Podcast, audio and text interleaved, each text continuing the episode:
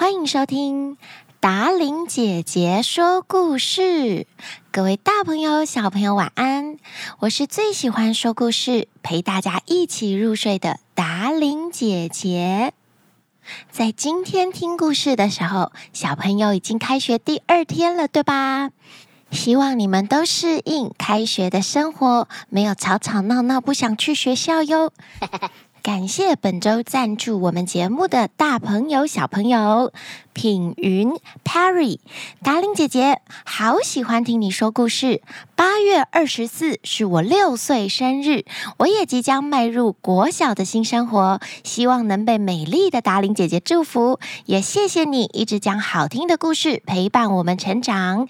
斗内一百九十九元，布灵布灵，谢谢你哦，六岁生日快乐！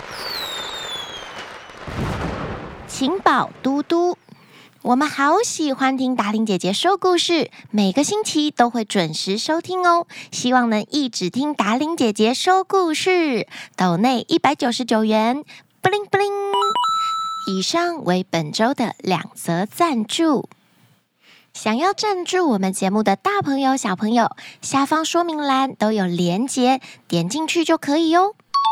也欢迎各大厂商找达玲姐姐去现场说故事，或者是置入我们节目，我们很期待哟。说到这里，有没有人发现达玲姐姐说故事这个节目上周是一百集耶？噔噔噔噔。连达伶姐姐自己都没有发现，是后置音乐老师告诉我的。今天是一百零一集哟，掌声鼓励鼓励！有志者事竟成，恭喜我们节目在从来没有置入的情况下，活到了一百零一集。也谢谢所有小朋友、爸爸妈妈的支持。让我们继续看下去，有没有机会活到一千零一集呢？今天我们要说的故事是来自于格林童话的故事《小海兔》下集。本故事搜集自网络世界，由达伶姐姐润饰改编。和公主约定的日子到了。老三根本就没有想出方法，也不知道应该躲在哪里才好。就在此时，他看到了乌鸦。乌鸦对他说：“嘎嘎嘎嘎，该是我报答你的时候啦！嘎，有办法啦！”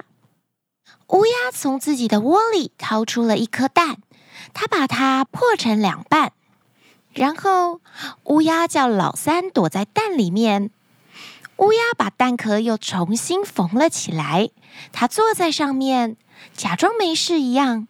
正当公主走到第一扇窗户时，她向外看去，完全没有看到老三的踪影。接着，公主又走到第二扇窗，一样也找不到老三。于是，公主开始不安起来了。难道他真的躲起来，让我看不见了吗？怎么可能呢？公主再往下一扇窗走去，依旧看不到老三。再下一扇，还是没有。走到第九扇窗口时，她也没有看到老三。当公主走到第十一扇窗时，我看到你了。公主开心地说：“整个世界都在我的脚底下，没有任何的人。”动物能够逃过我的法眼的，就算你躲在乌鸦下面的蛋壳里，还是有一条裂缝可以让我看到你。出来吧，老三！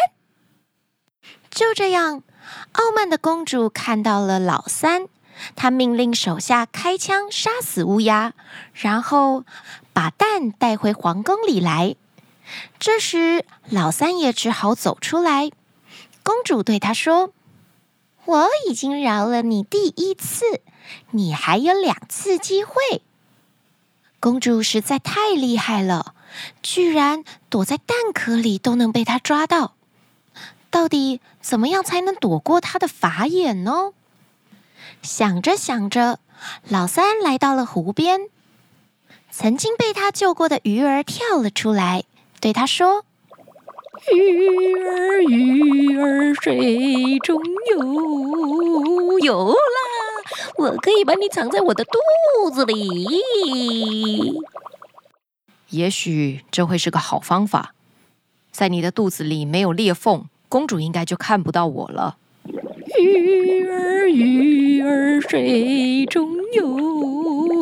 哦，鱼儿一口就把老三吞到了肚子里面去，然后游到了湖底的最深处。约定的时间到了，公主又从窗外往外瞧。这次，公主没有从第一扇窗往外看，她直接站在第十一扇窗那边。不过，她什么也没看见，她又慌了。这这怎么回事？公主生气的跺着脚走到最后一扇窗，然后公主笑了。就说过，没有任何人、任何事、任何物能够逃过我的眼睛。她从最后一扇窗口看见了老三。就算你躲在鱼儿的肚子里，它游到了湖底，我还是看得见你的。出来吧，老三！公主从最后一扇窗看到了躲在鱼儿肚子里面的老三，她命令手下把鱼儿抓回来杀掉，然后抓出躲在鱼儿肚子里的年轻人。我已经饶了你两次了，这是你最后一次机会。傲慢的公主对老三说：“唉，看来我应该也会步上大哥还有二哥的后尘了。”老三自言自语的走在森林里，怎么心事重重的呢？老三回头，是那只他曾经救过的狐狸。他把事情告诉狐狸之后，狐狸对他说：“有了，来，交给我。”我是聪明的狐狸，就让聪明的狐狸帮助你吧。狐狸一边说，一边引领着老三走到泉水旁。狐狸跳了进去，然后没过多久又冒了出来。狐狸变成了市集上的摊贩，专门在卖皮货的商人。接着，狐狸叫老三跳进去，老三跳进去泉水里面当中。过了一会儿，他又跳了出来，变成了一只小海兔。原来藏在森林当中的这股泉水有着魔法，能够让世上的一切变形。小狐狸跟老三改变了容貌之后，狐狸商人带着老三小海兔来到了城里。狐狸商人展现了这只小海兔，许多人都围了上来，觉得稀奇。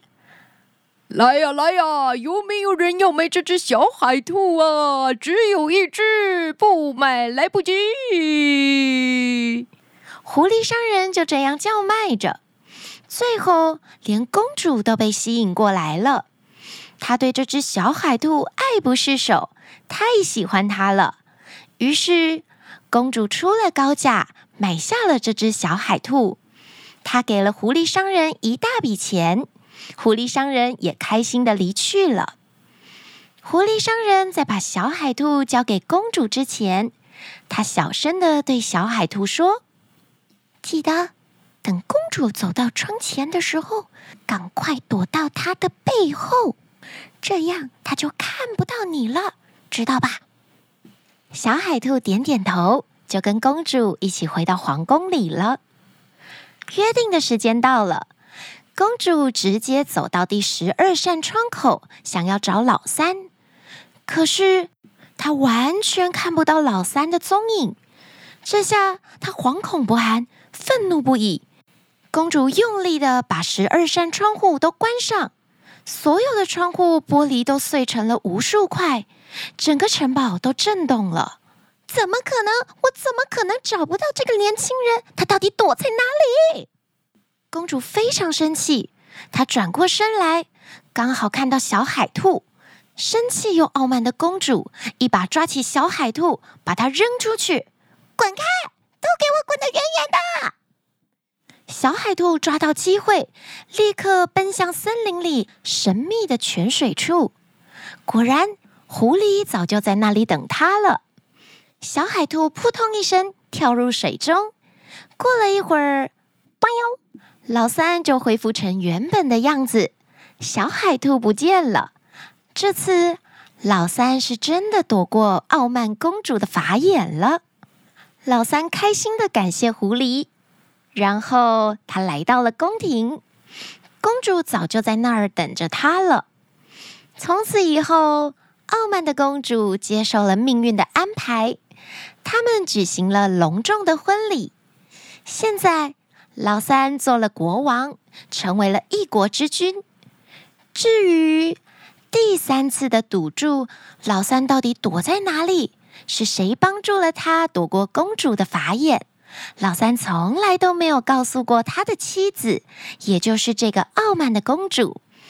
于是，傲慢的公主以为他是凭自己的能力做到一切，从此以后也对老三更加的敬重，因为在公主心中，她认为老三比自己更有能耐。她必须要尊重自己的夫君啊！对了，狐狸也被国王叫进了皇宫里，担任一个重要的职位啦。今天的故事《小海兔》下集说完了。听完这个故事，好想知道这个森林里神秘的泉水在哪里哟。如果可以变成另外一个样子，你希望可以变成什么呢？是动物、植物，或者是……欢迎小朋友发挥你的想象力，留言告诉达令姐姐你想变成什么呢？今天的故事在这里告一段落喽，我们下个礼拜的节目见，大家晚安，亲爱的宝贝们！记得把我们的节目分享给你的好朋友，还有为我们压下五颗星好评哦。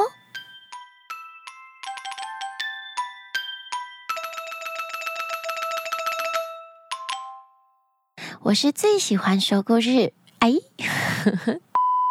想要赞助赞助，然后他叫老山，老山 又来了，他完全没有瞧见老三的踪影。我刚刚是说踪影吗？踪影。